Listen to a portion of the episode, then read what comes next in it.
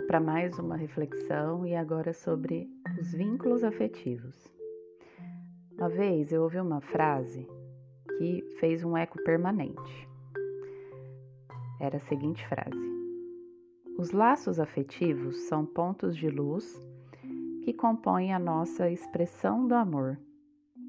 E eu não entendi de imediato o que ela significava, mas sabia que algo forte em mim se conectava a essa frase. Foi assim o meu movimento em mergulhar no entendimento do que são os laços afetivos e o quanto eles estão presentes na minha maneira de expressar e expor os meus sentimentos.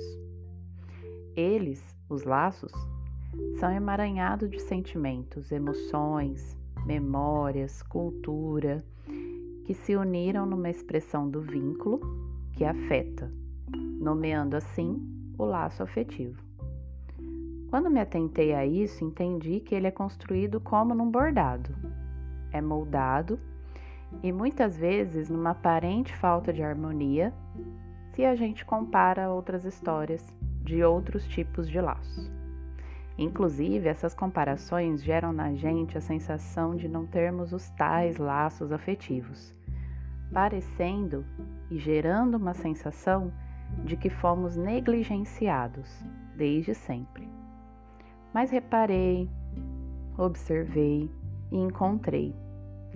Tive vários laços afetivos protagonizados por professores, tias, amigos da família, irmãos, mãe, pai, avós, amigos da escola, a tia que vendia cut na rua, o senhor da padaria, a mulher do Juju, a tia da cantina, a inspetora, a vizinha o cachorrinho do meu primo, os gatos e gatas que moravam temporariamente na casa da minha tia-avó.